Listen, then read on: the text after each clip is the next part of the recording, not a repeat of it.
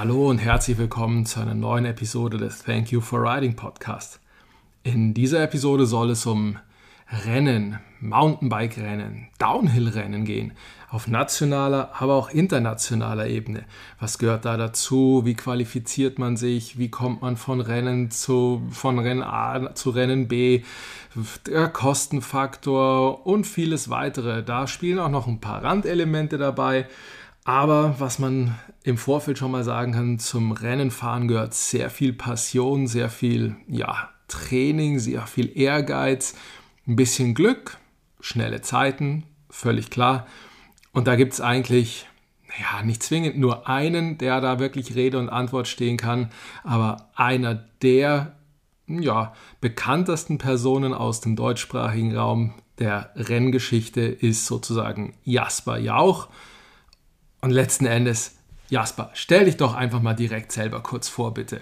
Ganz normal, so mit Alter, und wie ich heiße. Hobbys und so weiter. ja, genau. Also wirklich so von Grund auf, damit okay. jeder mal weiß, wer ist es jetzt Habe eigentlich. Habe ich lange nicht mehr gemacht, tatsächlich. Mein Name ist Jasper Jauch. Ich bin 29 Jahre alt. Was ich beruflich mache, ist eine berechtigte Frage. Da werden wir heute bestimmt noch drüber reden. es kommt immer darauf an, wer vor mir steht, was man dann so erzählt. Aber ich glaube, wenn man äh, so fünf Wörter benutzen darf, dann fällt wahrscheinlich YouTuber, Content Creator, Podcaster, Mountainbike-Profi und böse Zungen würden wahrscheinlich auch das Wort Influencer in den Mund nehmen. Meine Hobbys sind Hunderunden, ja, mit dem Hund gehen, weil äh, mein größtes Hobby, das Mountainbiken, habe ich zu meinem Beruf gemacht und das äh, mache ich jetzt seit über 15 Jahren, fahre ich Mountainbike, seit über 12 Jahren bin ich in der Branche unterwegs, also ähm, ja, ich glaube, mein Herz schlägt fürs Mountainbiken. Was muss ich noch sagen? Äh, ich glaube nichts, jetzt komme ja wieder ich. Okay, gut.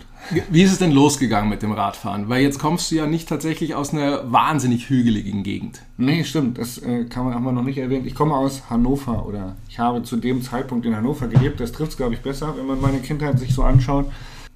Zum Radfahren bin ich gekommen. Mein damaliger bester Freund Oskar, der hat ein Mountainbike geschenkt bekommen. Ein Dirtbike, Hardtail. Und damals war Mountainbiken noch nicht so richtig. Also es war halt richtige Nische, richtig klein, keiner hat es gekannt. So. Skateboarden kannte jeder irgendwie, aber Mountainbiken war noch fremd. Und wir sind dann immer zusammen halt Mountainbike gefahren, also für unsere damaligen Verhältnisse Treppen gesprungen, äh, durch die Stadt gerollt, haben uns irgendwelche Bordsteinkanten gesucht, wo man runter und rauf springen konnte, äh, haben uns eben so kleine Sprünge oder auch im Skatepark so ein bisschen probiert. Und ähm, da ich zu dem Zeitpunkt aus sehr sozial schwachen Verhältnissen kam und keine Kohle hatte, äh, habe ich das alles mit meinem normalen Rad gemacht. Und sein Vater, also Oskars Papa, der Stefan Mangelsdorf, der hat mich dann angefangen zu unterstützen, weil der hat gesehen, hey, der Jasper, der hat Talent und der macht das mit meinem Sohnemann und ich möchte, dass sie das zusammen machen. Also hat er mir die Möglichkeit geboten, dass er mir ein Rad kauft, was ich bei ihm abarbeiten kann. Da gibt es ganz witzige Fotos tatsächlich noch, kann ich Ihnen nachher mal zeigen, äh, weil damals war ich Punk, also so roter Irokese auf dem Kopf. Oh, okay. Und der schraube gerade an meinem ersten Rad rum. Äh, also es waren äh, Sehr cool, schön. coole Zeiten. Ja. so bin ich zum Radfahren gekommen, ja. Also so hat es angefangen. So hat es angefangen. Und wie geht es dann weiter? Weil letzten Endes bist du ja dann irgendwann in diese Rennschiene, sag ich mal, reingekommen. Mhm.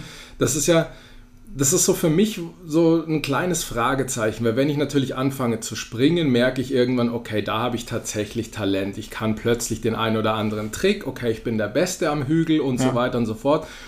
Wie wird man Racer? Wie, wie, messe ich mich? Bin ich plötzlich der Schnellste am Berg? Stoppe ich mhm. das mit der Zeit mhm. etc.? Ich, ich musste. Ich musste Rennen fahren. Also nicht, weil ich es wollte, sondern weil ich es musste, um Radfahren zu können. Ähm, okay. Die Geschichte geht so weiter, dass ich dann ein Hardtail hatte und dann wollte ich natürlich, achso, nee, dann kam tatsächlich das erste Rennen. Ich saß im Zug und hatte mir am Bahnhof eine Mountainbike Rider Magazine gekauft. Und da stand das Dirt Masters drin, das Dirt Masters Festival. Ach, du hast auch gleich klein angefangen. Und ähm, ähm, da habe ich gesagt, ich will hin. Da will ich hin. Boah, das muss mega krass sein, habe ich Stefan und Oskar gezeigt und habe gesagt, lass uns da hinfahren. Das ist bestimmt ein mega geiles Festival.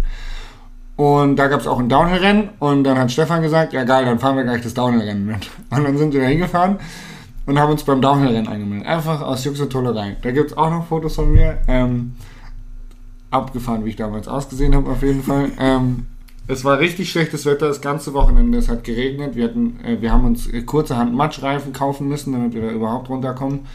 Die hatte Stefan uns besorgt und ähm, am Renntag war es trocken. Das heißt, die Strecke ist abgetrocknet. Wir sind die ganze Wochenende nur im Schlamm gefahren und dann war es trocken. Die haben zurück auf die Trockenreifen gewechselt, also an einen anderen Rennfahrer. Und ich hattet als. Newbie ne, fand Ja. halt einfach die Matschreifen so cool, weil die so grobstollig waren. Und habe gesagt, geil, ich brauche grobstollige Reifen. Natürlich, die haben mehr Grip. Ähm, und die habe ich draufgelassen und dann war es aber so trocken, dass ich tatsächlich übers Vorderrad weggerutscht bin, weil natürlich ein grobstolliger äh, Matschreifen, der hat ja so lange Stollen gehabt, damals war das ein Maxis Wet Scream, hieß der noch, ähm, dass ich hingefallen bin. In meinem Rennlauf. Und dann lag ich da und dachte so, boah, fuck, jetzt habe ich es total verkackt und alles ist vorbei. Und dann standen um mich herum Leute und haben mich angefeuert. Und das war so, okay, krass. Die doch wieder an. auf, ja. Ich muss weitermachen. Und dann äh, bin ich halt aufs Rad und bin weitergefahren und habe dann das Rennen gewonnen tatsächlich. Also Wo, war trotz Sturz. trotz Sturz. Free Hardtail U19 Klasse war das damals, keine Ahnung, wir waren acht oder zehn Starter. Also Quasi dein nicht, eigener aber- Sam Hill-Moment. das war, mein eigener, das war mein erstes Rennen und mit Sturz gewonnen, ja. Ähm, und das war der Punkt, wo ich einen Fully haben wollte. Also ich wollte dann ein vollgefedertes Fahrrad haben, weil es war natürlich Hardtail-Klasse und ich habe auf dem Festival gesehen, wie geil Fullies sind und was man damit alles machen kann. Allein das muss man sich schon mal auf der Zunge zergehen Ja. lassen. Hardtail-Klasse beim Downhill-Rennen. Ja, ja, Sensation. Ja, so wir, die gab es damals noch ewig lang tatsächlich. Ähm, naja, und dann wollte ich einen Fully haben. Stefan hatte einen Fusion Whiplash. Grüße gehen raus. Ja. An Debo. ähm, der hat einen Fusion Whiplash ge- bekommen von, von Stefan. Das hat, der hat er mir günstig verkauft. Ich müsste jetzt lügen, um welche Summe es ging. Ja, Aber ja es war auf jeden Fall enorm viel Geld für einen Stundenlohn von 5 Euro die Stunde beim Rasenmähen. Also es waren sehr, sehr viele Stunden Rasenmähen, um dieses Fahrrad abzubezahlen. Ja. Das Fahrrad ist aber kaputt gegangen, bevor ich es abbezahlt habe, weil ich volle Kanne gegen einen Baumstumpf damit gefahren bin und der Rahmen verbogen war. Und dann kam der Punkt, wo Stefan gesagt hat, Mensch, der Junge, der hat so viel Talent. Ähm, Macht aber so viel kaputt. das, ich, kann, ich kann dem nicht die Kohle schenken, das geht nicht, ich kann ihn nicht supporten. Ähm, wir müssen da jetzt äh, was, was in Angriff nehmen und äh, sind dann zu dem Punkt gekommen, wo er hat Alutech kontaktiert, den Jürgen Schlender von Alutech und hat gesagt, hier, ich habe hier einen jungen, talentierten Fahrer, das hörst du wahrscheinlich öfter, aber der hat wirklich Talent. Ähm, hättest du Lust, den zu supporten? Und dann haben wir, ich glaube, für 500 Euro haben wir einen Rahmen bekommen. Ähm, und dann war aber die Bedingung dafür, dass ich Lizenzklasse fahren muss. Downhill-Rennen. Sechs Rennen im Jahr, Lizenzklasse. Okay. Und ähm, so wurde ich dann quasi vom absoluten Hobbyfahrer sofort in die Lizenzklasse gespuckt und musste Rennen fahren. Und musste halt, ja, wie es ist, ne? man will natürlich auch gut sein. Wenn du irgendwie so halb schon die, die Möglichkeit bekommst, Profi zu werden, hast du natürlich Bock auch. Und äh, ja, dann bin ich Lizenzklasse Rennen gefahren und dann hat sich das sukzessive gesteigert. So bin ich zum Racer geworden. Heißt aber Lizenzklasse, das, ich melde mich einfach an und los geht's oder muss ich mich dafür auch in irgendeiner Form qualifizieren? Qualifizieren musst du dich nicht. Die Lizenz löst du über einen Verein. Das heißt, du musst in einen Mountainbike-Verein eintreten oder einen Radsportverein, der beim BDR gelistet ist. Und dann muss der Verein beim BDR deine Mountainbike-Lizenz beantragen. Und dann bist du in der Lizenzklasse, Ah, okay. unterliegst den Dopingvorschriften, äh, kannst deutscher Meister werden, kannst an internationalen Events teilnehmen und so weiter. Genau. Genau, das heißt, und dann ging es aber los mit nationalen Rennen. Genau. Ja. Immer und immer wieder, bis man dann irgendwann mal beschlossen hat, hey, vielleicht reicht es ja auch für international. Ja, genau. Also, genau so war's. Genau so war es. Also irgendwann sagt man dann, okay, jetzt bist du in Deutschland allen davon gefahren, jetzt versuchen wir es mit UCI.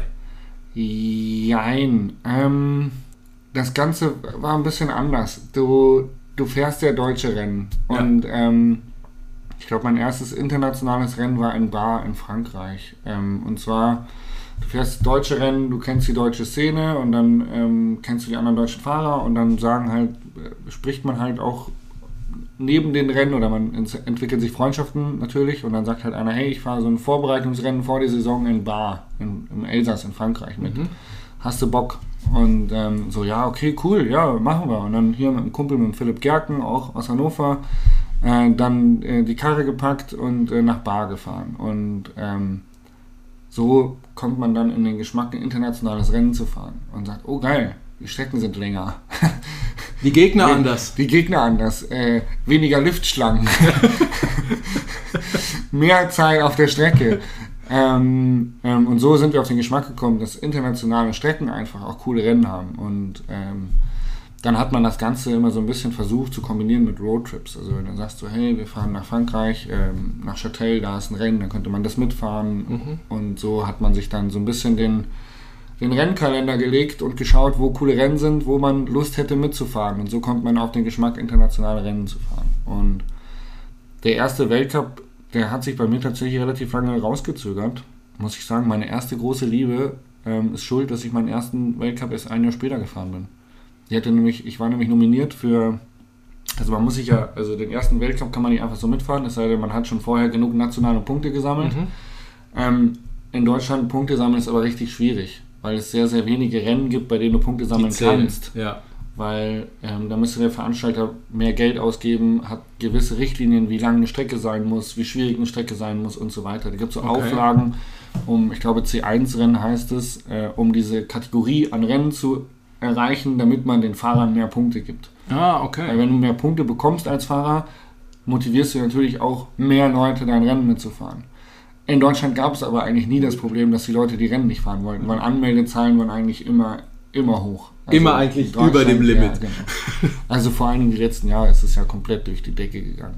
Aber ähm, wo war ich stehen geblieben? Bei den, bei den Punkten, genau, dass du dich Punkten. nominiert werden musstest. Und dann war der Punkt, wo ich zum ersten Weltcup nominiert worden bin. Also man brauchte 20 Weltcup-Punkte, um Weltcup zu fahren. Wenn man die nicht hat, muss man nominiert werden vom BDR. Das macht dann jemand, der, der das, sich dieses deutsche Fahrerfeld anguckt und sagt, hey Mensch, der konnte mal Weltcup fahren. Oder andersrum, man spricht ihn an und sagt, hey, ich würde gerne mal Weltcup fahren, würde das ausreichen.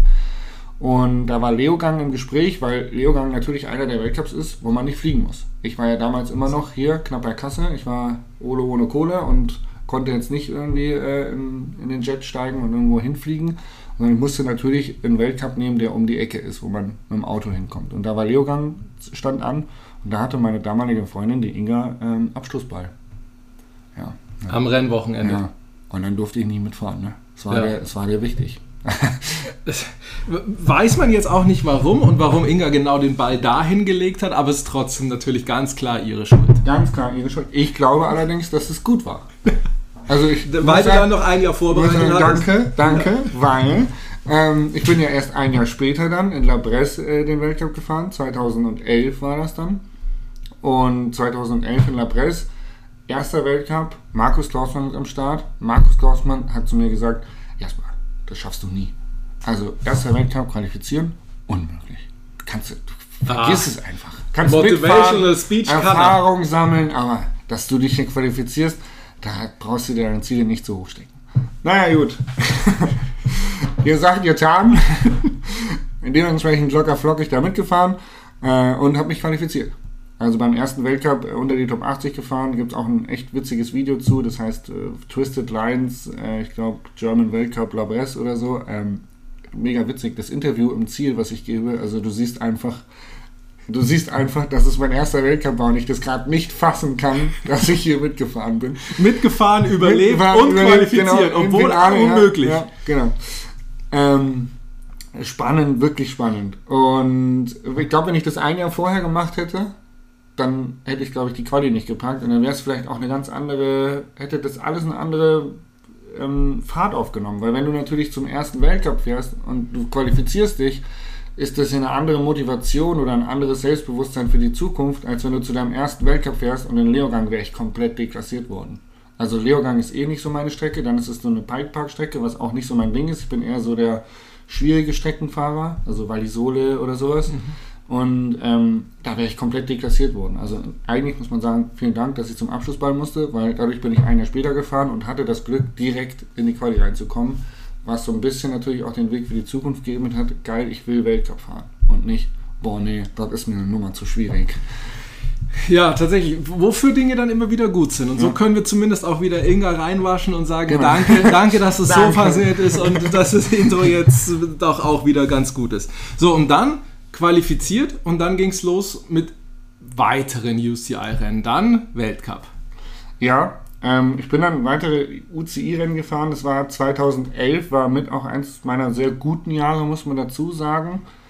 Ähm, und dann war es so ein bisschen so eine Kohlefrage, weil natürlich Weltcups unfassbar viel Geld kosten, da hinzufahren. Also wenn man sich mal überlegt, Fort William zum Beispiel. Dann wollte ich sagen, so, es gibt ja auch eben Fort William, Mont Ja. St. Anne und Genau, man denkt aber, Fort William ist nicht so teuer. Aber man muss ja mit dem Auto hinfahren. Und da musst du über die Fähre. Dann wollte ich sagen, fahren wir mit dem Auto nach England. Ja. Ja. Also das kostet auch richtig Geld. ja. Und dann Fort William ist ja äh, harter Weltcup, äh, was Zuschauerzahlen angeht. Also die haben ja letztes Mal irgendwie 35.000 bis 40.000 Leute an der Strecke stehen. Ähm, das heißt, eine Unterkunft da ist dementsprechend zu dem Wochenende auch ein bisschen teurer. Also es summiert sich. Es summiert sich, dass es einfach viel Geld kostet.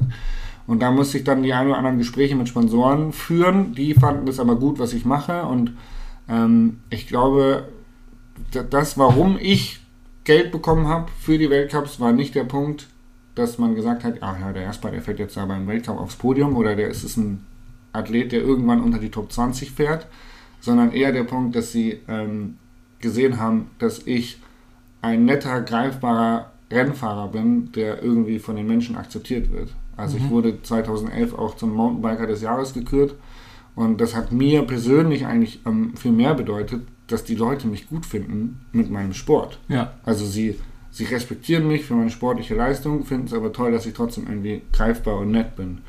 Und das hat mich eigentlich immer viel mehr motiviert ähm, als das reine Rennergebnis. Ist auch tatsächlich durchwegs im Rennsport relativ ungewöhnlich, dass man mit Menschlichkeit und nicht mit Podium punktet, oder? Mm, ja, ich denke, ich weiß nicht, im Rennsport, wenn ich mir den deutschen Rennsport angucke, dann sind sehr, sehr viele Leute da, die das nur machen, weil sie die Gesellschaft schätzen. Also wenn du dich auf deutschen Rennen umschaust, die fahren eigentlich alle nur Downhill-Rennen, weil sie Bock haben, mit ihren Kumpels auf Downhill-Rennen zu fahren. Und die wenigsten, eigentlich immer nur die Top 10, Top 20, sind diejenigen, die irgendwie richtig ähm, leistungsgetrimmt um, um die Punkte, um die Zeiten fahren. Und äh, ich war immer so ein bisschen aus beiden Welten. Also ich habe Ja. ich hab, ähm, immer das, das Sportliche gesehen. Ich wollte auch immer der Beste und nicht der Beste sein, aber einer der Besten Ja. wollte ich sein. Ich wollte mich zu den Besten zählen, sage ich mal so. Und ich wollte aber auch den Kontakt zu den Normalen, zu den Leuten, die das aus Spaß, dieses leidenschaftlich betreiben, einfach nur ambitioniert. Mit denen hatte ich eigentlich am meisten Spaß auf den Rennen. Und das war, glaube ich, die Kombi, warum es mir jahrelang so viel Spaß gemacht hat. Warum es dann da- auch funktioniert Ja. hat für dich. weil ich bin ein Mensch, ich brauche ich brauch Bestätigung von außen und ich brauche auch Gesellschaft. Und wenn ich jetzt so ein völlig in mich gekehrter ähm, Profi geworden wäre oder so völlig professionell, dann hätte mir das schon viel früher nichts mehr gegeben und ich hätte hätte keinen Spaß mehr gehabt, hätte auch nicht mehr die Ergebnisse eingefahren. Also ich habe schon auch den, das um, den, den Umgang gebraucht.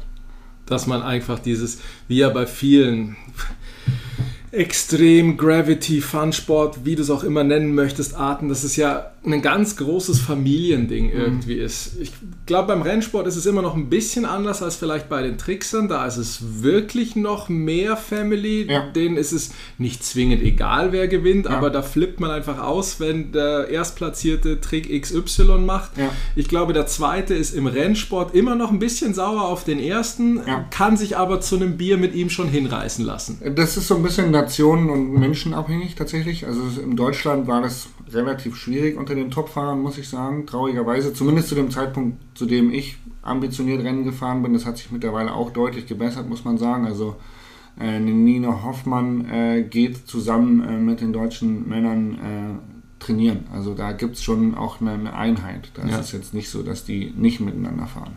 Also das ist schon cool geworden. Ähm, das war früher aber nicht so.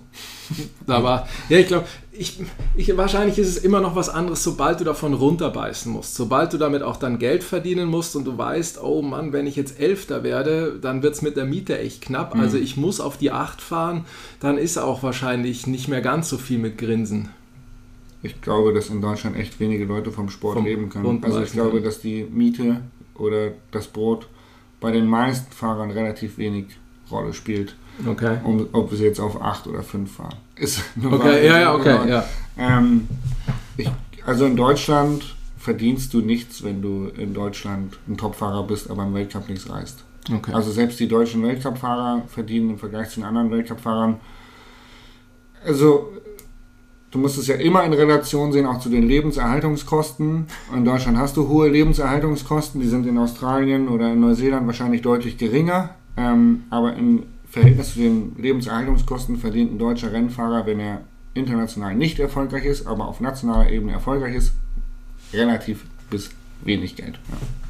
Aber die Leistungskomponente, das heißt, du musstest auch viel Zeit oder hast viel Zeit in Training investiert. Wie sah dein Training aus? Weil ich hatte in Episode 2 mit Markus Lang, der gemeint hat, also er hat für seine Enduro-Rennen eigentlich nicht besonders trainiert. Sein Training ist Radfahren. Andy Wittmann hat bereut, dass er nicht mehr trainiert hat, weil er eigentlich gemeint hat, er hat eigentlich nie trainiert. Er ist eigentlich zum Contest gefahren, hat geschaut, was rauskam und ja, hat gepasst. Hast du Trainingsmaschine oder? Jein, ich habe mich vorbereitet, ähm, habe aber damals auch nicht wirklich trainiert. Ich muss dazu sagen, dass zu dem Zeitpunkt, wo ich angefangen habe, Rennen zu fahren, gab es auch noch nicht diese Professionalität im deutschen oder im allgemeinen im Rennsport. Mhm. Auch der Downhill-Sport, wenn man sich die alten Videos anguckt, Earth 2 und so, äh, da wurde auf den Weltcups immer noch gesoffen. Und die Downhill-Fahrer sind auch noch am nächsten Tag das Vorkostrennen mitgefahren. Also es war eher so ein geil, wir geben uns volle Latte äh, auf die Rübe. Radfahrfestival. Genau, Radfahrfestival. und nebenbei nennt man das Ganze Weltcup. Ähm, bei mir wurde das dann schon professioneller und ähm, der Markus Klausmann war immer so das deutsche Aushängeschild, ähm, was Professionalität angeht. Der hat ja trainiert noch und nöcher. Ähm, und das, an dem haben wir uns quasi irgendwie immer messen müssen oder orientieren müssen. Äh, der hat aber über viel trainiert und das Training hat ihn sehr unsympathisch gemacht. Also dieses ganze Verbissene, dieses ganze zu fokussierte Scheuklappen, nicht nach links, nicht nach rechts gucken, ähm, hat alle anderen Fahrer, also die Fahrer, mit denen ich zusammen trainiert habe, eher abgeschreckt. Ähm, und ich habe mich eher vorbereitet. Also ich habe ähm, nicht wirklich konstant nach einem Trainingsplan trainiert, aber ich habe zum Beispiel äh, Intervalltraining gemacht, einfach wenn ich wusste, okay, deutsche Meisterschaft ist auf einer langen Strecke, dann mache ich vorher Intervalltraining, dann mache ich Sprinttraining. Ähm, ich habe, ähm, wenn ich wusste, okay, ich war auf die und die Strecke, die ist steil oder die, gewisse Steinfelder, dann gehe ich vorher nochmal da und da fahren und trainiere Steinfelder oder trainiere Steilabfahrten. Also ich, ich würde es nicht professionelles Training nennen zum früheren Zeitpunkt, sondern eher Vorbereitungen, die ich mhm. getroffen habe. Und wirklich angefangen zu trainieren, professionell zu trainieren, habe ich erst mit dem Weltcup. Mhm. Das liegt aber daran, also eher so 2014 um den Dreh. Okay. Das liegt daran, weil ich bin ein unfassbar verkaufter Mensch. Das da glauben immer viele nicht. Die denken immer, ach, der erstmal, der macht die Kamera an und dann redet und dann der los. los. und dann macht er, setzt er sein Happy Face auf und alles ist gut. Nee, ich bin absolut verkauft. In mein Hirn brennen die Synapsen durch und ich denke, durchdenke jede Perspektive, wem das gefallen könnte und wem nicht. Und dann komme ich zum Punkt, okay, dem wird es nicht gefallen, aber ist mir egal, weil dem wird es gefallen. Ja. Ähm, also mache ich mein Video so, dass ich mich irgendwie damit identifizieren kann. Und äh, genauso verkopft war ich beim Training. Und das Problem ist die Motivation. Alles, was extrinsisch kam, was ich machen musste, hat sich bei mir angefühlt wie aufgezwungen, wie mhm. aufgedrängt. Das musst du jetzt tun. Und wenn ich morgens aufstehe und weiß, ich muss heute trainieren, Intervalltraining, wo ich schon gar keinen Bock drauf habe, weil es richtig weh tut, es richtig anstrengend ist, ähm, und dann ist draußen noch Pisswetter und du weißt, scheiße, heute stirbst du auf dem Fahrrad. Das war echt, das hat mich hart gestresst. Das hat mich wirklich hart gestresst, ähm, weil der, der Punkt eines Trainingsplans oder des professionellen Trainings von außen kam. Und erst ab 2014, wo ich mit meiner Motivation, mit meiner persönlichen mentalen Herangehensweise an den Weltcup schon wesentlich weiter war in meiner Erfahrung und das Training für mich ähm, auch ersichtlich war, dass es auch wirklich für mich ist und nicht für wen anders, sondern ich mache das ja für mich, damit ich gut beim Rennen bin. Aha, das, äh, alte Schule-Sprüche. Ja, ja. Du lernst ja für genau. dich ja, genau. und nicht für die Schule. Ja, ja ist ohne ja. Das ist klar, ey. Ja, natürlich. Also, all, die, all die Sprüche, die man irgendwann als Kind mal von Erwachsenen ja, gehört verdammt, hat. sie hatten recht. ähm, aber ich glaube, es ist der normale Weg, dass man muss die Erfahrung selber machen, definitiv. Sonst äh, kann man es, glaube ich, auch nicht weitervermitteln. Und dann habe ich trainiert. Ähm, also ab 2014 habe ich professionell trainiert, auch äh, am Ende sehr professionell mit äh, Björn Kafka, der früher bei Way to Win war und ähm, der sehr, sehr viele gute ähm, Ausdauerathleten unter sich hat.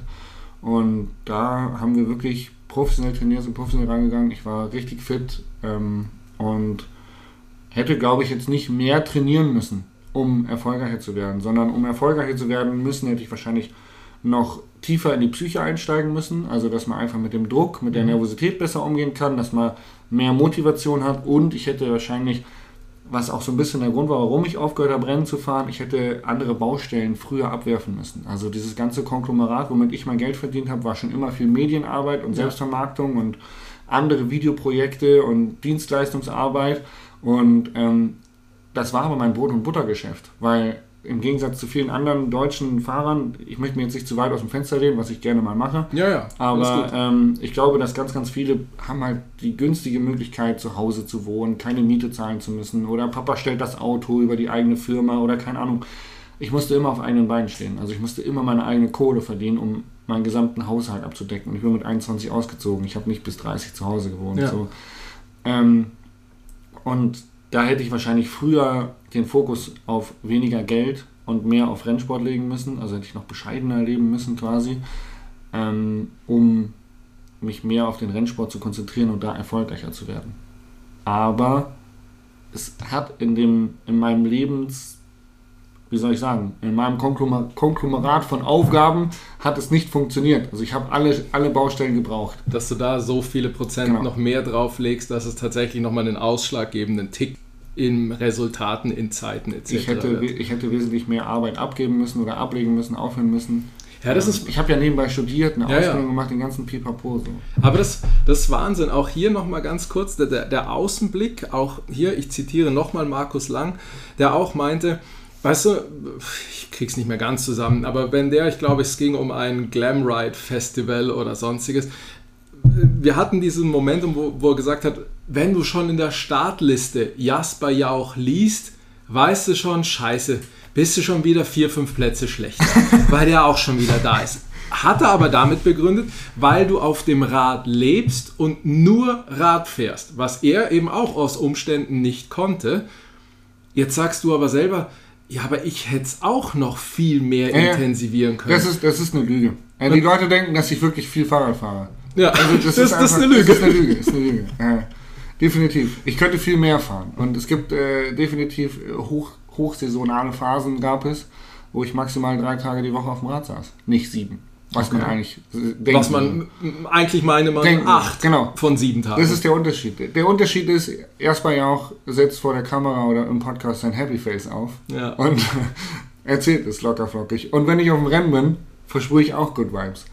Aber dass dahinter ganz, ganz viel Arbeit steht, früh aufstehen, strukturiertes Arbeiten ähm, und so weiter, das sieht halt keiner. Und mit der Leichtigkeit, mit der ich auftrete, glaubt es halt auch keiner. Und ähm, das ist ja auch der Grund, warum äh, man häufig als Influencer oder YouTuber oder wie auch immer mal so abgest abgestempelt wird, ach ja, ey, der macht nichts und kriegt die Kohle noch hinterhergeworfen dafür, dass er da fünf Posts macht oder so. Nee, nee, das ist richtig viel Arbeit. Also so einen YouTube-Kanal zu betreiben, ist richtig viel Arbeit. Und ähm, genauso ist es im Rennsport. Und genauso ist es, wenn du Profi bist, vom Rennsport lebst und nebenbei auch noch selbstständig bist. Also das ist ein Riesenhaufen Arbeit. Und 100 Prozent. ähm, ich habe das große Glück, dass ich tatsächlich eine gute Portion Talent auf dem Rad mitbekommen habe. Mein Körperbau ist auch sehr dankbar. Ich bin so ein Hardgainer, ne? groß, dünn, äh, kann fressen, was ich will. Ähm, bin aber auch jemand, der, der ohne viel Krafttraining ja, in der Leistungsdiagnostik Wattzahlen erzielt hat, wo die Leute gedacht haben, what, Alter, Unfassbar mit den, mit den. Zahnstocherbeinen fährt der jetzt hier solche Wattzahlen oder was spinnt der? Und äh, da bin ich einfach so ein bisschen gesegnet worden. Also vielen lieben Dank dafür, Herr- der Herr im Himmel. Aber äh, es gehört mehr dazu. Und es ist, es ist nicht so, dass ich ähm, den ganzen Tag auf dem Rad lebe und dann denke, geil, ich fahre jetzt zum Glamride Festival und ziehe wieder ein paar Hobbyfahrer ab. Nee, so ist es nicht. Sondern das Glamride Festival ist auch part of the job und im Gegensatz, äh, ich freue mich eher weniger immer. Also mittlerweile vermisse ich die Festivals, aber Festivals sind für mich immer harte Arbeit. Und eigentlich äh, Startliste, so Glamride Festival oder irgendwas, ist für mich eher harte Arbeit und Pflicht als Kür. Also es ist wirklich. Ja. Ja, ich glaube, dass, dass das alles schon wahnsinnig harte Arbeit ist. Nimm mir das jetzt nicht krumm, was ich jetzt gleich Ja. sage. Für mich als, als, als Hobbypilot, der sich irgendwie ja den Berg runter quält und dann sagt, yay, überlebt. Wenn ich mit dir fahren gehe, du bist geisteskrank schnell. Es ist irre, wie schnell du bist. Das ist für mich schon nicht nachvollziehbar, wie man das jetzt so schnell in die Kurve etc. pp. machen kann. Und dann gibt es aber Weltcup-Fahrer, die sind noch wesentlich schneller als ein Jasper Jauch. Ohne jetzt irgendwelche Big Names zu nennen, man weiß ja, wie sie heißen. Ne? Wie kann das sein? Ähm, Stimmt's bei denen oben nicht? nee, Oder du musst, du musst, es, du musst tatsächlich? es anders betrachten. Ähm, wenn du anfängst, Ski zu fahren, dann, ähm, dann fährst du schnell die Piste runter. Aber du bist weit weg davon, ein guter Skifahrer zu sein. Aber du kommst relativ schnell einigermaßen die St- Skipiste runter. So, dann gibt es welche, die, sind, die wachsen auf den Ski auf, die können richtig gut Skifahren. Wenn die jetzt aber einen Weltcup fahren würden, die würden wahrscheinlich nicht mal die Quali schaffen. So, die fahren aber richtig gut Ski und die können auch mit 90 km/h Schuss die Strecke runterfahren, weil sie den Ski beherrschen. So, und dann kommt der Rennsport. Der Rennsport ist etwas, was sich mit dem Detail befasst.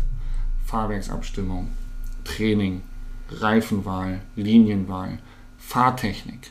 Ähm, das heißt, da wird an ganz, ganz vielen Stellenschrauben gedreht, die jemand, der auf dem Fahrrad aufgewachsen ist, äh, an denen er noch nicht gedreht hat. Weil ich kenne so viele Leute, die so gut Rad fahren, die zu mir kommen, Jasper, kannst du mal übers Fahrwerk gucken? Ich krieg das nicht eingestellt. Mhm, ah, okay, mach mal so, probier mal so. Ah ja, ist besser, danke. Ja. Oder sagst, okay, die haben sich einfach noch nicht damit auseinandergesetzt. Extrem gute Radfahrer, aber halt Hobby. Und haben auch keinen Bock, keinen Nerv, sich mit 37 Einstellungsmöglichkeiten auseinanderzusetzen. Ah, kommt mir bekannt vor. So, jetzt bin ich einer, der sich mit all dem schon auseinandergesetzt hat. Fahr schnell Fahrrad. Bin aber nicht mehr so am Ball wie jetzt ein Weltcup-Fahrer. Und dann siehst du einen Weltcup-Fahrer, der wirklich seine komplette Zeit damit investiert, schneller zu werden. Und ich kann mich zurückerinnern an meine Tage, jedes Mal, wenn ich auf dem Fahrrad saß, habe ich versucht, so schnell wie möglich zu fahren. Das ist der Punkt, warum da es Leute gibt, die so viel schneller fahren. Und dann kommt nochmal die Psyche dazu. Weil dann hast du natürlich Leute, die das technische Know-how haben, die es umgesetzt haben, die sich äh, auseinandergesetzt haben und dann kommt auf einmal diese Psyche, wo halt bei manchen Leuten, die haben halt einen Schuss weg. Also ist halt so. Ein Sam Hill kannst du mir nicht erzählen, der, der eine EWS gewinnt mit Flat Pedals, wo du sagst, so Enduro mit Flat Pedals gewinnen, das ist unmöglich. Ja, Sam Hill macht's. Der ist auch früher im im Downhill, ist der in Val di Sole 2006, glaube ich, ähm, mit 11 Sekunden Vorsprung ähm, kurz vom Ziel hingeflogen, noch als Dritter ins Ziel. Also wo du sagst so, Die legendäre Kurve. Scha schafft nur Sam Hill so, weißt Ja. du? Und ähm, der Typ hat einfach irgendwo da oben Synapsen, die schneller arbeiten oder der hat irgendwas und da gibt es halt einfach manche Leute, die halt unfassbar viel Talent haben und das Glück haben, das in ihrem Sport nutzen zu können. Die hätten ja vielleicht auch Handballer werden können oder so. Absolut. Muss man ja so Also ist ja, sagen. ich glaube, ist es ja das gleiche Momentum, also gefühlt jetzt zumindest von mir als von der Couch aus, ne? Wenn Gewinn ohne Kette ein Weltcuprennen gewinnt, würde ich nie wieder fahren. Nee. Wo du echt sagst, also Wir haben, wir haben deutsche Fahrer, ich, ich möchte jetzt wirklich keine Namen nennen, ich muss jetzt auch wirklich aufpassen, dass ich mich nicht ich, ich kann es ja biepen zur Not. Nee, aber wir haben deutsche Fahrer, die trainieren professioneller als ich das gemacht habe. Die sind mehr am Ball, als ich das gemacht habe, damals zu meinen Höchstzeiten und sie sind langsamer. Und ich sehe Videos auf Instagram und denke mir, es tut mir richtig leid und es tut mir richtig weh, Ja. aber es fehlt das gewisse, das Glück, das Talent, Ja. Wo du einfach sagst, hey, der Typ gibt sich so viel Mühe, aber es tut mir leid, ich sehe es, es wird nicht, es wird nicht pa passen. ja. Und das ist, glaube ich, der Grund, warum es eben diese einigen wenigen gibt, die wirklich so hart am Gas sind. Also ein Louis Bruni, ein Pirion, ein ähm, Loris Vierge. Ähm, das sind Leute, die haben einfach unfassbar viel Talent. Auch ein Greg Minard. Ein Greg Ja, Minard sitzt im Winter Sensation. nicht auf dem Fahrrad. Der fährt kein Mountainbike. Wenn du den fragen würdest, wird er wahrscheinlich sagen, Mountainbiken ist mein Beruf. Äh, mein Hobby ist Surfen und Wein trinken. So. Der, weil der im Winter, der fährt Rennrad, macht sein Krafttraining, aber der fährt kein Mountainbike. Das macht er nur zur Saison im Weltcup.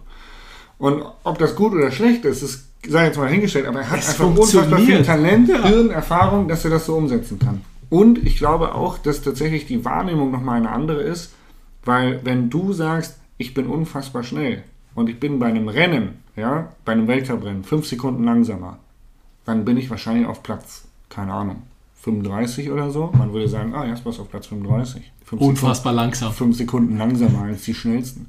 Ja, aber was sind fünf Sekunden auf einer Strecke von Ja. drei, drei Kilometern? Du siehst es, wenn du am Streckenrand stehst, okay, krass, das war schnell über Steinfeld. Aber wenn du jetzt einem hinterherfahren würdest, ja, dann sind es vielleicht 10 Meter Vorsprung oder Also wenn wir von 5 Sekunden Ja, ja, reden, wenn wir von 100%. ein paar Zehntel reden, dann ist das eine Radlänge oder so. Ja.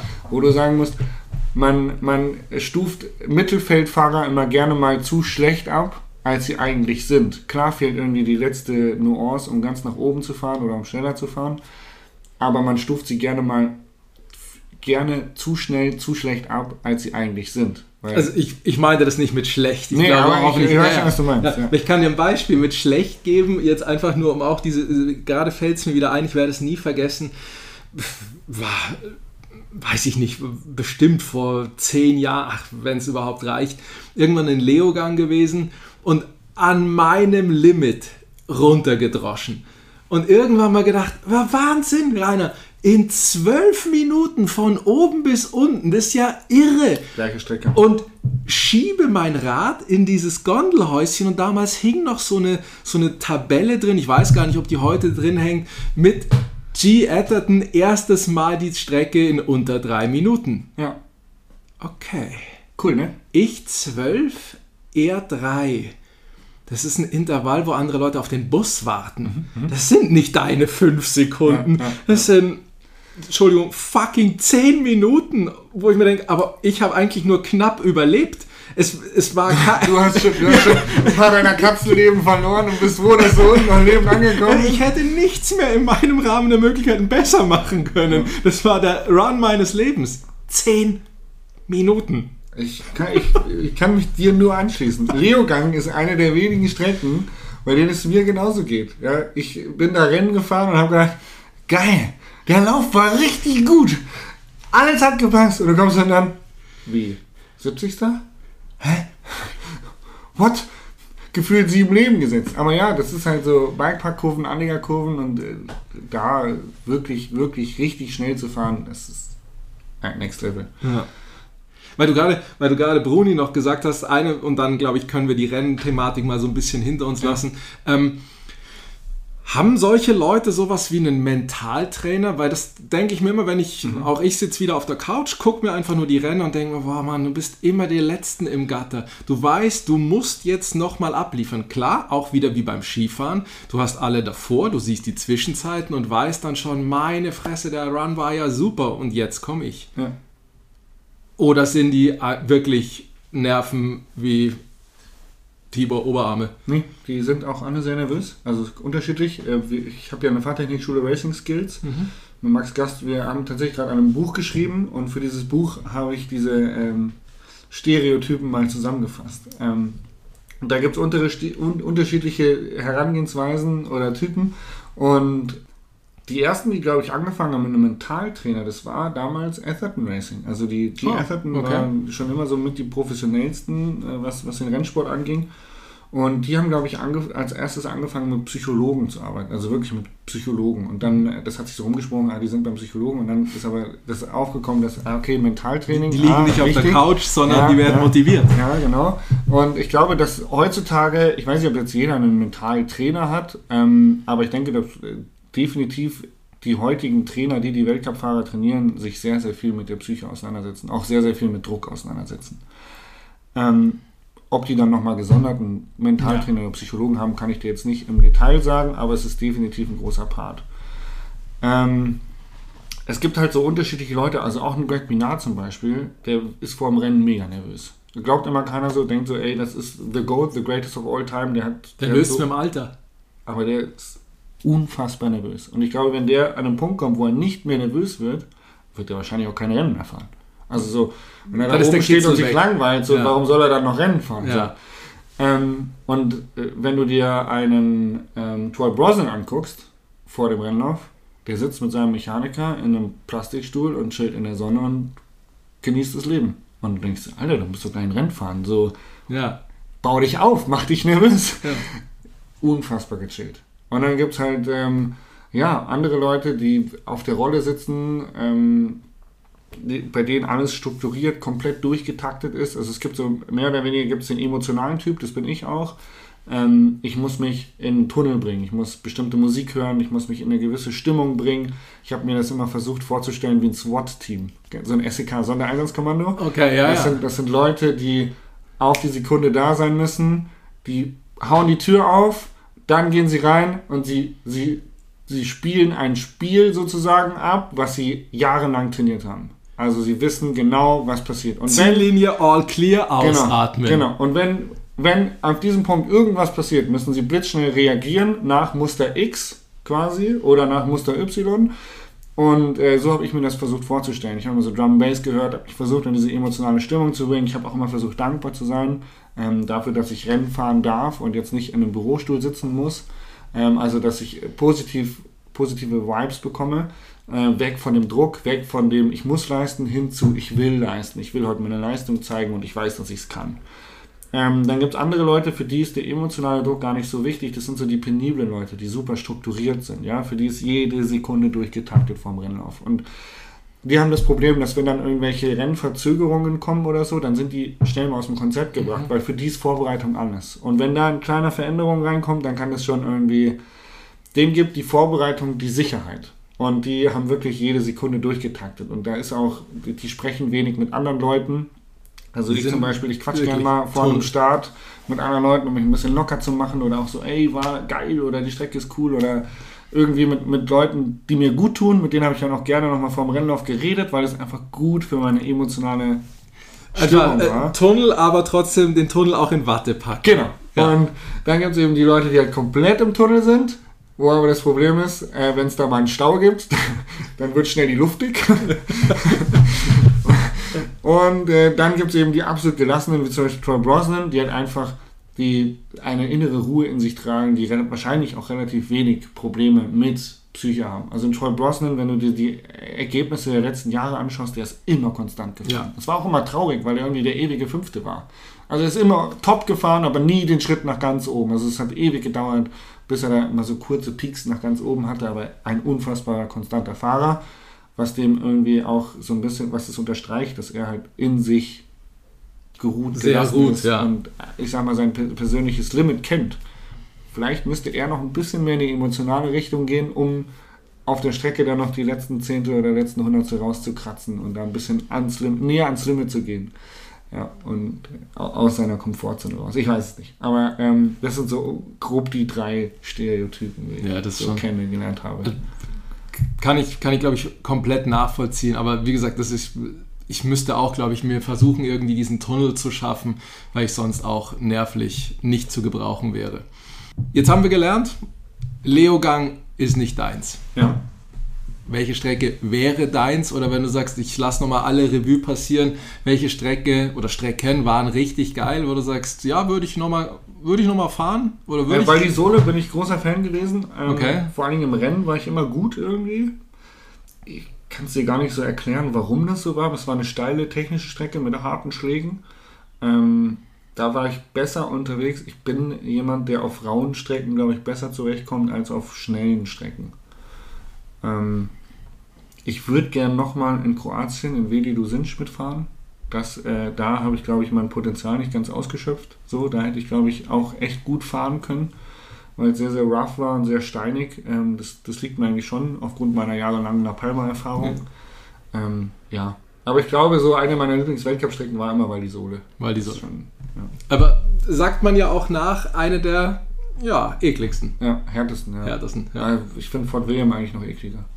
Ja, weil oben Highspeed, Weil, dann weil plötzlich länger, ja, du musst länger. ewig lang, ja. oben Highspeed, dann Felsen und ja auch nicht kleine. Genau, und dann hast du aber unten so einen Motorway. Und ähm, ich weiß nicht, ob du den Weltcup geguckt hast, letztes Jahr, ich müsste jetzt lügen, aber ich glaube, es war Portugal, ja. Ähm, Portugal, Lusar, wo es unten dieses, diesen Motorway gab Ja. zum Ziel.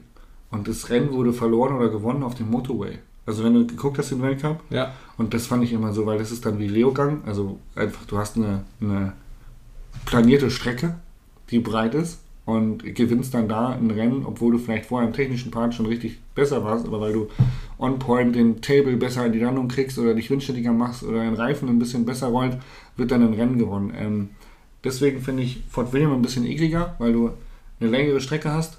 Du musst deine Kraft besser einteilen. Sie ist auch genauso hart wie, Leo, äh, wie Val di Sole, aber du hast halt unten noch den Motorway, bei dem du alles falsch machen kannst. Also wenn du da halt den ersten Sprung casest, bist du raus. Also du kannst oben alles Ja. technische, Aber schwierige Wald, ja, das ist so eine Schlüsselstelle, die kannst du perfekt gemeistert haben und dann kommst du schlecht aus der einen Kurve raus, case den ersten Sprung, also kommst ein bisschen zu kurz, hast einen Hang-Up auf der Landung und dann fehlt dir der Schwung für die nächsten drei Sprünge und dann hast du drei Sekunden verloren.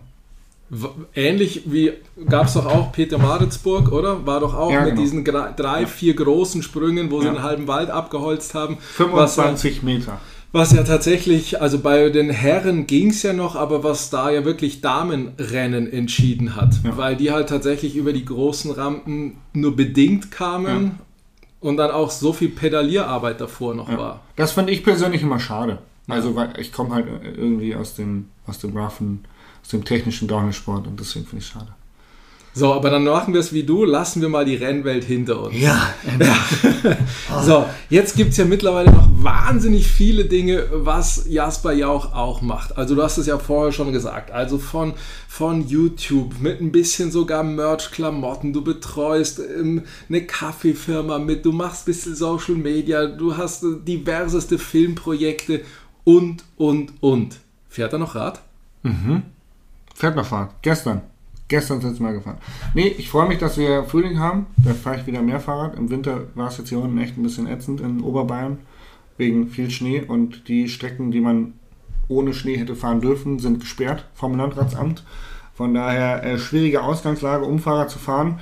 Von der Arbeit her, glaube ich, ist es für mich einfacher, das Radfahren unterzubringen als vorher. Weil vor allem der Leistungsdruck wegfällt. Also äh, zu Zeiten vom Rennfahren ist es halt schon so, dass du gucken musst, okay, passt das jetzt in den Trainingsplan, äh, Trainingsplan, bist du danach müde, äh, kann ich das mit einbauen oder nicht? Und dann kommt es auch mal raus, so, ach nee, ich kann heute keine Tour fahren, ich habe heute Krafttraining oder Pipapo, ähm, schwierig. Mittlerweile fahre ich, glaube ich, mehr, ich fahre definitiv mehr Fahrrad als vorher. Und auch gelöster, wieder mit ein bisschen Ja. mehr Spaß, hört Viel man mehr. immer wieder, dass man der Mountainbike-Profi plötzlich Ja. Spaß an mehr seiner eigentlichen Passion verliert.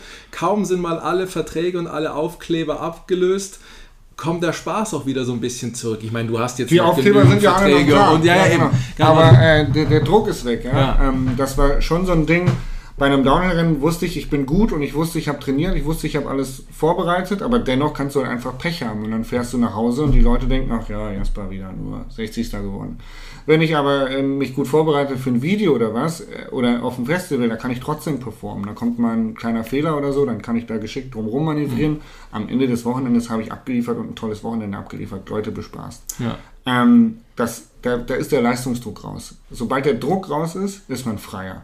Ich bin wesentlich freier im Radfahren. Und ähm, ich habe nicht mehr das Bedürfnis, mich messen zu müssen, um Selbstbewusstsein vorm Rennen zu sammeln. Ja? Also jede, jede freie Fahrt vorm Rennen war ja immer auch eine Fahrt, um Selbstbewusstsein zu sammeln. Das heißt, ich wollte immer schneller sein als meine Kumpels, ich wollte immer vorne fahren, wollte immer Gas geben. Äh, all das fällt weg. Gestern eine Runde gefahren und dann mit fremden Leuten, äh, die ich da oben am Berg getroffen habe. Und dann so, ja, willst du nicht vorfahren? Du bist bestimmt schneller. Ich so, nee, nee, fahrt ihr mal so. Einfach hinterhergegurkt und hab's geil gefunden. Also es ist... Ähm, Also jetzt mehr so wirklich für dich selber fahren, ja, wenn eine Kurve, geil Genau, fahren. wenn keiner guckt, Dann- schon mal einen Dann mal rauslassen. irgendwie aber 30, ansonsten- 40 Meter komplett racen und sagen, geil, Wurzelfeld. Und dann bist du mal richtig kurz im Tunnel drin. Also wirklich, ich habe die Freude am reinen Radfahren zu 100% zurück. Ähm, Leute wie mit Corbinian Engstler zusammen ein bisschen jibben. Ähm, Tobi Engelmann, bei ihm äh, in, in Starnberg da auf den Trails zu fahren. Ähm, da gibt's da gibt so viele Sachen, die seitdem deutlich mehr Spaß machen und irgendwie freier sind, weil ich nicht mehr, klar gucken die Leute auf mich und sagen, ah, der YouTuber oder was kann der eigentlich so. Aber äh, ehrlich gesagt, da stehe ich drüber und ähm, ich bin halt nicht mehr, ich habe halt nicht mehr das Gefühl, dass die Leute sich mit mir messen als Rennfahrer, sondern die Leute messen sich mit mir, ah, okay, kann der wirklich so viel, wie er erzählt? Und da kann ich drüber stehen. So. Da kann ich auch die Hose runterlassen und sagen, kann ich nicht, habe ich nur erzählt. und äh, deswegen habe ich mehr Spaß. Ja. Ja. Aber das heißt, jetzt fließt eigentlich so deine Hauptzeit tatsächlich, also jetzt nehmen wir mal das Fahrrad aus, in YouTube und in deinen eigenen Podcast, in eigene Produktionen. Ja.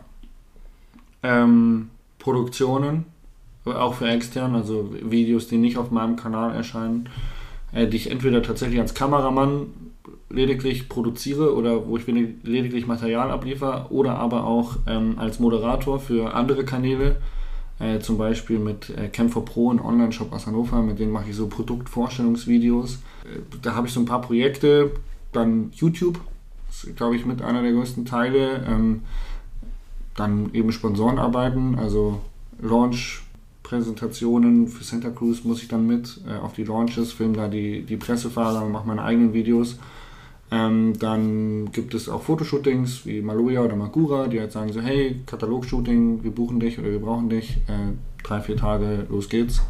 Also es sind viele, viele Projekte, die die Wochenplan immer relativ voll gestalten. Ja. Und Ist- was die Hauptzeit einnimmt, kann ich dir nicht sagen. Das ist, weil das ähm, sich abwechselt. Es ist eigentlich so tatsächlich diese 360-Grad-Moment, oder? Ja. Weil irgendwie überall Licht reinfällt. Ketzerische Frage ist wahrscheinlich schwierig zu beantworten, wenn man damit so ein bisschen sein Geld verdient. Aber hat man irgendwann von dem Mountainbiken auch mal die Nase voll, um zu sagen, oh Gott, ich würde so gern über Erdbeer Erdbeerpflanzenzucht sprechen? Ähm, es gab Zeiten, aber eher tatsächlich noch zu den Rennzeiten, wo ich gar keinen Bock mehr hatte. Also wo wirklich so, ah, ich will nicht mehr Radfahren. Weil eben das, was ich gesagt habe mit den anfänglichen Trainingsplänen, wo du dann trainieren musstest, ähm, keinen Bock drauf hattest Ja. ähm, und wusstest, okay, scheiße, in vier Wochen ist das und das Rennen, du musst aber. Ähm, da gab es wirklich Phasen, wo ich gedacht habe, ey, scheiße, ich bin jetzt irgendwie hier 23, meine Kumpels gehen alle saufen und machen geile Geburtstagspartys und äh, ich äh, muss Sachen machen, auf die ich keinen Spaß habe, nämlich Intervalltraining und Sprints und darf dann am Wochenende wahrscheinlich bei irgendeinem Rennen im Regen Fahrrad fahren. ähm, da gibt es schon Momente, wo du wirklich sagst, ey, warum tust du dir das eigentlich an? Hm. Aber ich muss sagen, dass es, ich habe mein Leben komplett ums Radfahren aufgebaut. Also von angefangen von Schule, angefangen von Studium, Ausbildung, alles, was nicht funktioniert hat mit dem Radsport, hat nicht in mein Leben gepasst. Wurde auch dann selektiert. Also ich habe angefangen zu studieren, Sport und Physik an der Uni in Hannover.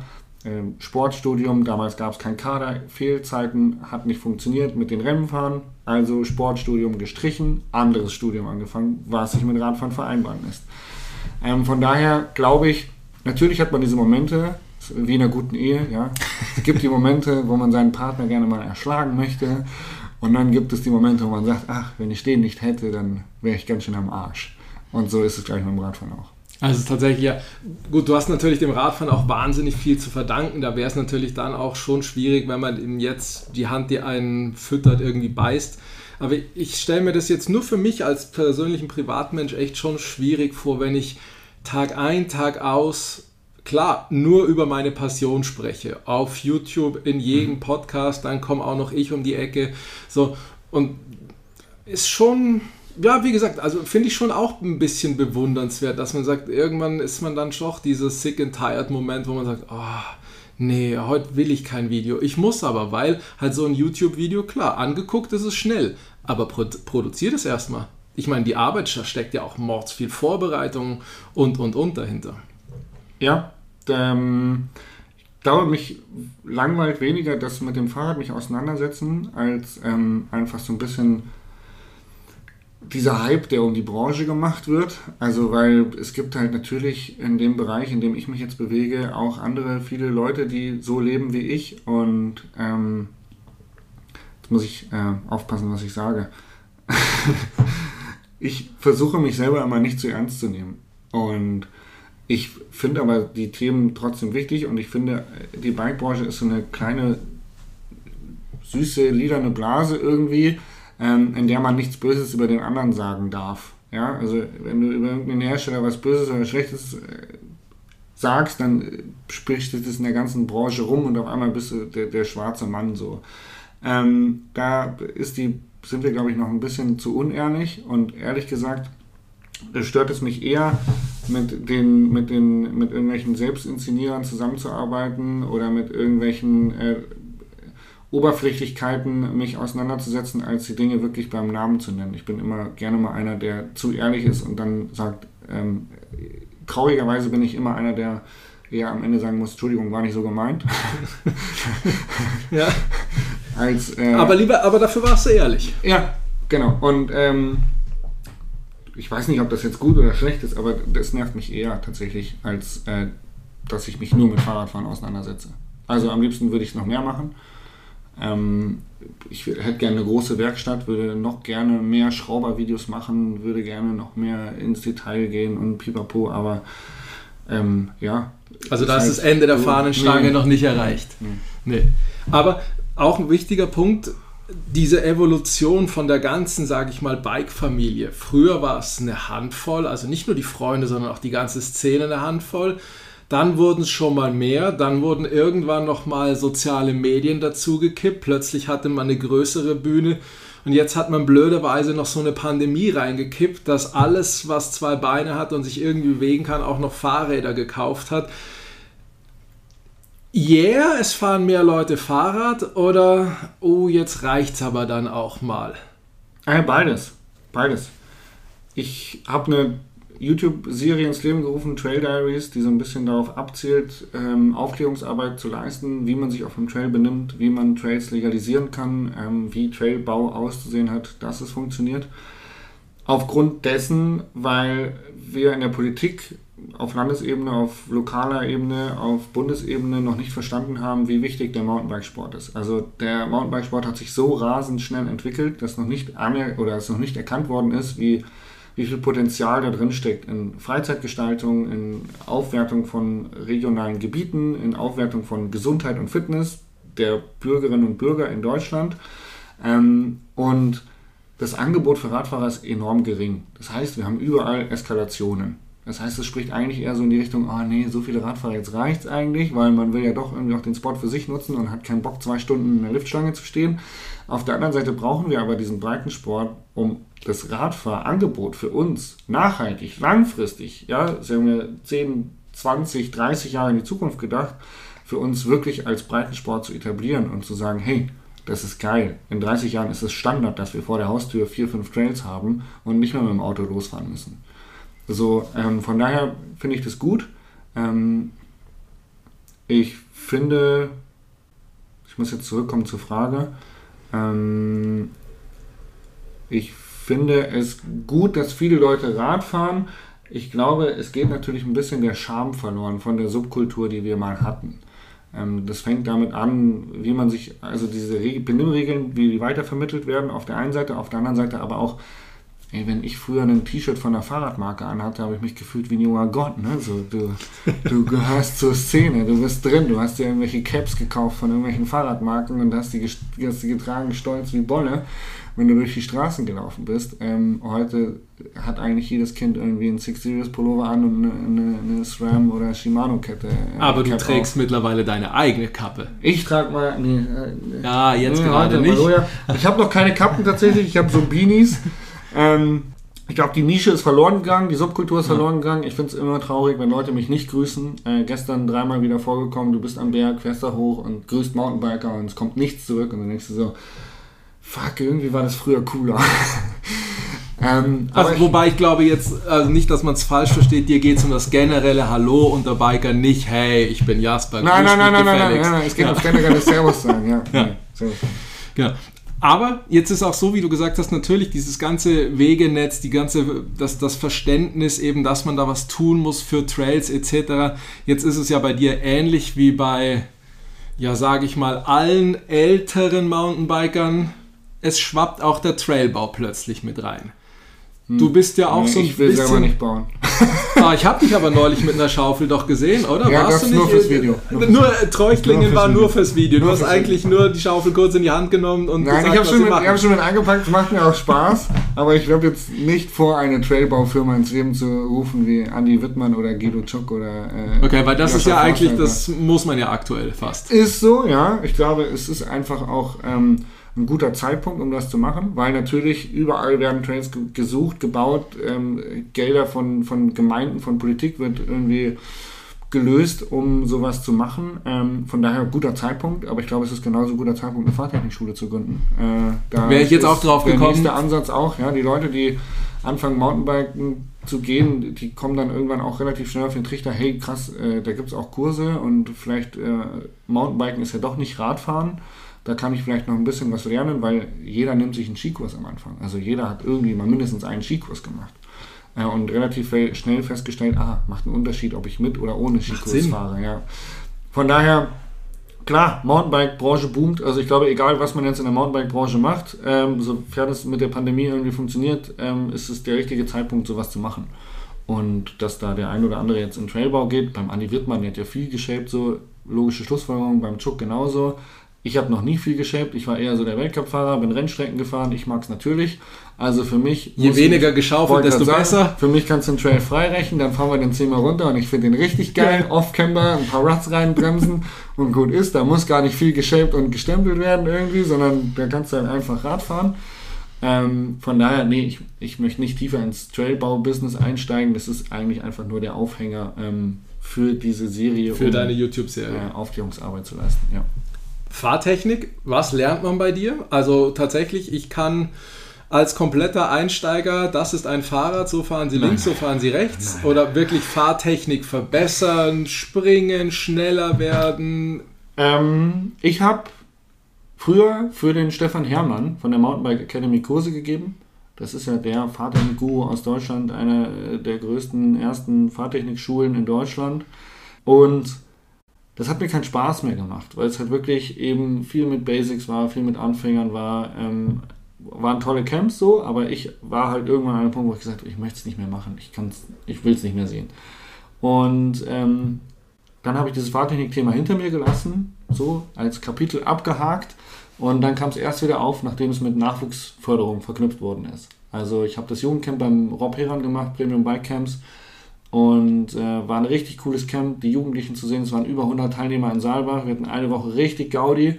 Und die Kids zu sehen, wie man denen mit relativ wenig Tipps, mit kleinen Wörtern, die man ihnen zuwirft, was die damit anfangen können und wie schnell die sich verbessern, das war schön zu sehen. Und der Max Gast hat eine BMX-Schule schon gehabt, eine BMX-Race-Schule. Und mit dem habe ich zusammengesessen, den kenne ich auch früher vom Rennenfahren. Und äh, wir haben gesagt, ey, ich würde das eigentlich auch gern machen und ich würde eigentlich auch gern irgendwie mehr den Kids weitergeben, was ich im Rennsport gelernt habe. Und dann ähm, ja, sind wir zusammengekommen und haben Racing Skills gegründet, unsere Fahrtechnikschule, die sich aber eigentlich nur auf Nachwuchsrennfahrer bezieht. Also Okay. ich versuche das immer klar zu differenzieren. Ich meine, wir haben gerade eine Pandemie, wir müssen gucken, dass wir überhaupt irgendwas machen können. Also im Moment machen wir auch viele Personal Coachings mit Normalos, mit Leuten, die jetzt nicht unbedingt Rennen fahren wollen, weil ich kann das vermitteln, aber am liebsten vermittel ich Racing Skills. Also tatsächlich. Okay, also äh, schon von Leuten, die eigentlich schon ganz gut sind, die Genau. eigentlich schon zügig sind. Ja. Und da machst du deren Zeiten, deren Technik noch ein bisschen Genau. besser. Wenn ich Da geht es jetzt dann um, um Feinarbeit. Genau, wenn ich jetzt Ja. kommen müsste, du müsstest mir wahrscheinlich noch mal mehr erklären, um zu sagen, das ist jetzt. Ja, nein, weil die Basics versteht man relativ schnell. Da geht es dann eher nur ums Reinschleifen. Also die Basics zu erklären ist relativ einfach. Die Basics zu verinnerlichen ist dann die Aufgabe des Fahrers. Also das ist dann eher so, okay, er Ja. hat gesagt, er hat gesagt, er hat gesagt, ich muss umsetzen, ich muss umsetzen, ich muss umsetzen. Und wenn du es dann automatisiert abrufen kannst, dass du richtig in der Grundposition stehst, dass du dich richtig bewegst auf dem Rad, dann gehst du in die Tiefe. Ha, das wieder, ist- dass das du deinen dein SWOT-Moment Genau. abrufen kannst. Und das ist der Punkt, äh, wo wir dann ansetzen und ähm, ja, Bremspunkte verbessern, Linienwahl verbessern, wo wir äh, Kurventechnik mit mehr Druck auf den Pedal, mehr Druck auf, auf, die, auf die Reifen bekommen, ähm, um tatsächlich ja, schnellere Kurvenwechsel einleiten zu können, weiter vorauszuschauen und so weiter. Also da geht es dann mehr in die Tiefe. Grandios. Jasper, ich glaube, wir könnten auch noch stundenlang weitermachen. wenn's Ja, wir nach haben mir- nur über Radfahren gesprochen. wenn's nach Was mir mit privaten Themen? Ja, ja, eben, pass auf. Ich wollte, ich, eins, eins wollte ich noch kurz machen, weil ich könnte noch so viel machen. Ich glaube, es ist wie mit fast allen. Wir machen auch noch mal eine zweite Folge. Oh, geil. Also da, ich glaube, zur Not langweilen wir alle zu Tode, aber ich hätte auf jeden Fall noch Bock auf eine zweite Folge. Mhm. Was wir allerdings noch zwingend machen müssen, du hast jetzt noch einen ganz neuen Begleiter in deinem Leben. Auch ganz en vogue natürlich ein Hund. Ja. Ohne Trail Dog geht's nicht mehr, Heute, heutzutage geht es, also als Influencer schon gar nicht. Also als ich bitte dich. Influencer Mountainbike Eigentlich bräuchtest du so eine ohne Trailkatze. Trail Dog geht's nicht. Ich wollte gerade sagen, das nächste wäre wahrscheinlich irgendwie ein Trail Lama oder so. Ja. so ein, geil wär's, so ein Alpaka. So ein Alpaka, ein Trail Alpaka. Das aber dann auch schon diese Plüschbäumchen Ja, braucht und alles, dass es klingelt hinterher. ja. die den Weg frei spuckt. Oreo, du, du bist ausgesondert. Wir holen uns einen Alpaka. Ja. Oreo ist der Name des Hundes. Ach, stimmt, ja, genau. Ähm, Genau. Also der ist jetzt da und mit dem bist du jetzt unterwegs. Mit dem sieht man dich auch Mhm. relativ oft. Jetzt ist ein ziemlich kurzer Begriff für fünf Jahre. Der ist schon fünf Jahre bei mir. Ja, okay. Dann jetzt seit fünf Jahren. Den habe ich schon seit fünf Jahren. Äh, ja.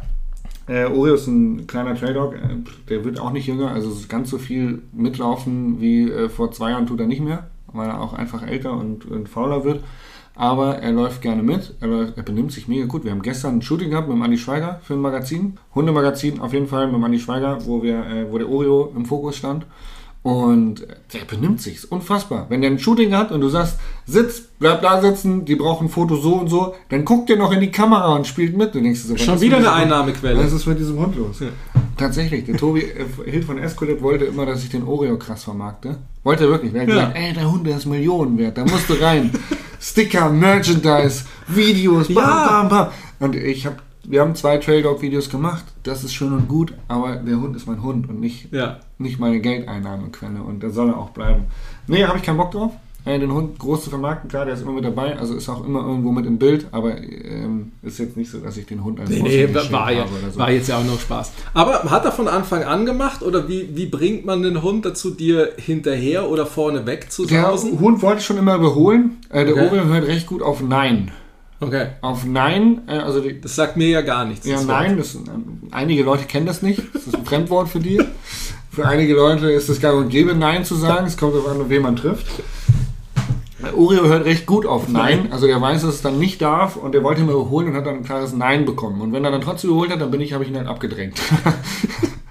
und dann Rennfahrer bleibt Rennfahrer. Rennfahrer oder Rennfahrer. Ich wollte vorne bleiben. Ähm, nee, hat er relativ schnell verstanden. Es gab eine Situation, wo wir einen richtig fiesen Sturz hatten, ähm, wo das Wort Achtung mit ins Spiel kam. Und seitdem weiß er auch, dass, wenn ich Achtung rufe, energisch, dass es dann knallen könnte. Äh, da ist er mir mal komplett ins Vorderrad reingelaufen, weil da waren so S-Kurven und der Hund ist einfach in der Mitte durch, straight line und ist mir komplett ins Vorderrad rein. Und seitdem weiß er auch, okay, wenn Papa Achtung ruft, dann könnte es danach unangenehm. Also bleibe ich einfach stehen oder spring zur Seite. Ähm, das funktioniert auch gut.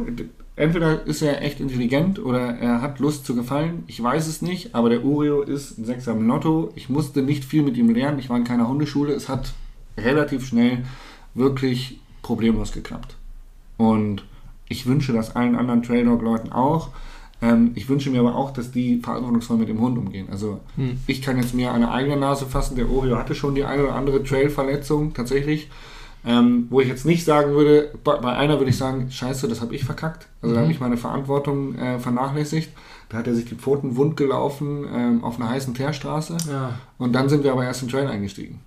Und ich habe mich gewundert, wo ist denn der Hund? Ja, und dann bin ich halt gefahren und umgedreht, der Hund war nicht da, wieder hoch, aber jetzt geht er weg und dann ist er halt so den Trail runtergehumpelt und dann habe ich halt gesehen, scheiße, der hat Blasen an den Pfoten. Und dann habe ich ihn halt, sind wir halt zum Tierarzt gefahren und so. Der hat mir dann gesagt, machen Sie sich keinen Kopf, das passiert hier dauernd. Weil es war in Brixen, glaube ich, und die haben halt relativ steile Straßen und wenn die Sonne dann drüber wandert, dann steht die Okay. natürlich im rechten Winkel zur Straße, Straße unfassbar heiß. Ja, checkst du mit dem Mountainbike natürlich nicht, ne? Ähm, aber das war ein Punkt, wo er wirklich so Verantwortung eine Rolle spielt und auch Erschöpfung muss man immer mal drauf achten. Also ähm, ein Hund muss auch ein gewisses Alter haben, soweit ich weiß, dass er da keine Probleme mit Gelenken bekommt. Ich meine, ich habe so einen kleinen Terrier, der ist eh unkaputtbar, aber es gibt da größere Hunderassen, die da schneller mal Probleme bekommen. Ja. Und aber du hast selber mal gesagt, Bikepark mag er nicht so. Nee. Lieber über Natur und gib Ja, ihm, Ja. aber Bikepark findet ist zu kacke. viel los. Ja, ja. Also wir haben es, Sammerberg, wir haben uns getroffen, da hat er keinen Bock gehabt. Findet er auch nicht mehr cool so. Entweder war er zu Kennt er oft schon. da oder ja, Ja. äh, Linie ist ihm zu langweilig. Wir waren mal in Serfaus fürs Lades, da habe ich in einer Abfahrt mitgenommen. Das war auch nicht seins. Also es ist Okay. einfach so, weil es halt einfach wie so Straße unterlaufen ist, ne? so Bikepark. Ja. Ähm, selbst die Wurzelstrecken sind dann, glaube ich, für seinen, für seinen Bedürfnis ein bisschen zu hart packt. Er hat, Okay. glaube ich, eher so den Lomi-Waldboden. ähm, aber wenn du wirklich frischen Trail hast mit im Wald und so, dann fetzt er richtig ab. Also da hat er richtig Bock drauf. Ähm, ja, aber Bikepark ist nicht seins. Bikepark ist nicht seins. Nee. Ja, Wahnsinn. Ja, ich glaube tatsächlich, wir bleiben bei diesem Vorsatz, wir machen eine zweite Folge irgendwann Geil. mal. Wenn du da richtig Ja. Bock drauf hast, dann kommen wir jetzt bei diesem, bei dieser Episode, sagen wir mal, zum Schluss. Ich habe immer so Ende. die drei letzten Fragen. Ähm, eine davon ist Ride with Friends oder Solo Mission? Also Oreo Mission. Ride with Friends oder alleine? Ja. Quasi. Beides. Ich fahre unfassbar gerne mit Menschen. Und wenn ich, also ich habe früher das Problem gehabt, dass ja, da haben wir schon drüber gesprochen, dass Radfahren oftmals mit Pflicht verbunden war. Und das war so ein Zeitpunkt in meinem Leben, wo die Leidenschaft so ein bisschen drunter gelitten hat. Bedeutet, seitdem ich das alles hinter mir gelassen habe, ist für mich Pflicht, wenn ich privat Rad fahre, muss es Quality Time sein. Dann habe ich keinen Bock, mit schlecht gelaunten Nasen über den Berg zu fahren, weil sie einen Sprung zu kurz springen und dann sauer auf sich sind. Das nervt mich abartig. Also entweder hat man Spaß und kann drüber lachen, dass Frag man mal denjenigen, wie oder so. genervt der von sich ist. Ja, ja, genau. nee, das ist nicht so meins. Ähm, wenn ich Radfahren gehe, muss es gute Zeit sein. Egal, ob mit Freunden oder alleine. Ich fahre aber auch gerne alleine Rad. Wichtig ist nur, dass ich Spaß habe. Lieblingsradgebiet oder notieren wir da von vorher schon Val de Sol? Lieblingsradgebiet. Ähm, ich bin ein großer Fan vom Reschen. Mhm. Ähm, bin ein großer Fan von Brixen. Bin ein großer Fan von, Val, äh, von Port Soleil. Morzine in Frankreich. Ja, äh, drei Gebiete. Ähm, ich kann mich nicht festlegen. Ja, also sind auch ja alle drei unterschiedlich wie Tag und Nacht. Korrekt. Also und von daher. hat alles so ja. sein Vor und Wider. Ja. Lieblingstrail. Lieblingstrail, nicht vielleicht jetzt dein Lieblingstrail, kannst du auch sagen. Oder wo du sagst, hey, Empfehlung, den müsst ihr fahren, sonst wart ihr keine Mountainbiker. Oder Trail, wo man sagt, ach, da trefft ihr mich sicher. Also ihr trefft mich auf jeden Fall am Sammerberg. Da trifft man mich eigentlich immer. Ähm, einer meiner Lieblingstrails. Sofern man ihn erwähnen möchte, gell? Ich war früher ein großer Fan von der Abfahrt Le Creuset in Port Soleil. Wenn du von in Port Soleil, in, also von von Morzine, Avoriaz Richtung Le Creuset, Richtung Champery fährst. da gibt es eine Abfahrt nach Le Creuset runter, Richtung Champery, ähm, die sehr, sehr gut ist. Äh, die ist äh, sehr, sehr legendär. Die fängt oben steinig an und geht dann über in so Jumps und hat ein paar große Anliegerkurven, ein paar große Sprünge drin und ist einfach oben steinig und äh, rocky und unten dann flowy große Sprünge. Fand ich mega geil. Ja, wollte ich sagen, verwundert mich jetzt tatsächlich, dass du von großen Kurven und Sprüngen redest. Ich habe gedacht, jetzt kommt irgendwo sowas, sowas Senkrechtes. Nee, ich springe ja gerne. Also mir macht es Spaß, nur im Rennen nicht. ich muss auch sagen, da haben wir wieder Quality Time versus genau, Rennen. genau. Ja, Ja. Das ist einfach der Spaß. Mir macht schon Spaß zu springen und Kurven zu fahren. Ähm, ja, ansonsten La Palma. Da gibt es äh, zum Beispiel den äh, Pico de la Nieve Trail. Ich weiß gar nicht, ob man den noch fahren darf, tatsächlich wegen Naturschutz. Ähm, aber da gibt es einige Trails, die ich sehr, sehr empfehlen kann. Also, wenn ihr noch nicht auf den Kanaren wart, dann würde ich sagen, schaut doch mal auf La Palma vorbei. Dann La Palma. Ja, Dann nehmen wir das so als Empfehlung mit. genau. Jasper, tausend Dank für deine Zeit. Ja, ey, Hat riesig Spaß gemacht. immer ich hoffe, wieder gerne. ein bisschen. Wir, wir sehen uns ja wieder, hast du gesagt. Auf jeden Fall. Bin ich gespannt, was du da noch fragst. Ich auch, drum muss ich jetzt sagen, na, ach, da haben wir schon noch ein bisschen was. Eben, wir müssen über dein ganzes Guiden noch reden. Wir reden von statt Döner plötzlich Vegetarier. Mann, da Oh, gibt es wahnsinnig Ja, viele stimmt, Sachen, stimmt, was man da noch nachbohren kann und Ja. dann wird es auch gar nicht mehr so radfahrlastig. Aber jetzt würde ich erstmal sagen, thank you for riding, Jasper. Und Thank you for podcasting. Danke dir. Wir hören uns und sehen uns wieder. Ja, dann will ich es jetzt auch nicht mehr künstlich in die Länge ziehen. Es bleibt noch gesagt, wenn ihr schon im Internet mal unterwegs seid, dann guckt euch mal die ganzen Sachen an, von was Jasper jetzt so gesprochen hat. Schaut mal bei seiner Homepage vorbei, bestellt euch einen Kaffee, ein T-Shirt oder eine Mütze von ihm, aber auch seine Rennschule. Wenn ihr Racer seid, eure Fahrtechnik verbessern wollt, guckt bei Racing Skills vorbei. Sein YouTube-Kanal kann ich ebenfalls empfehlen. Auch den Podcast. 12 Milliarden Folgen, nicht nur bei mir, wie ein paar Folgen, aber es sollen ja auch immer noch mehr werden. Also wie gesagt, guckt euch da mal an, was das Internet zu Jasper ja auch hergibt. Das ist nämlich einiges.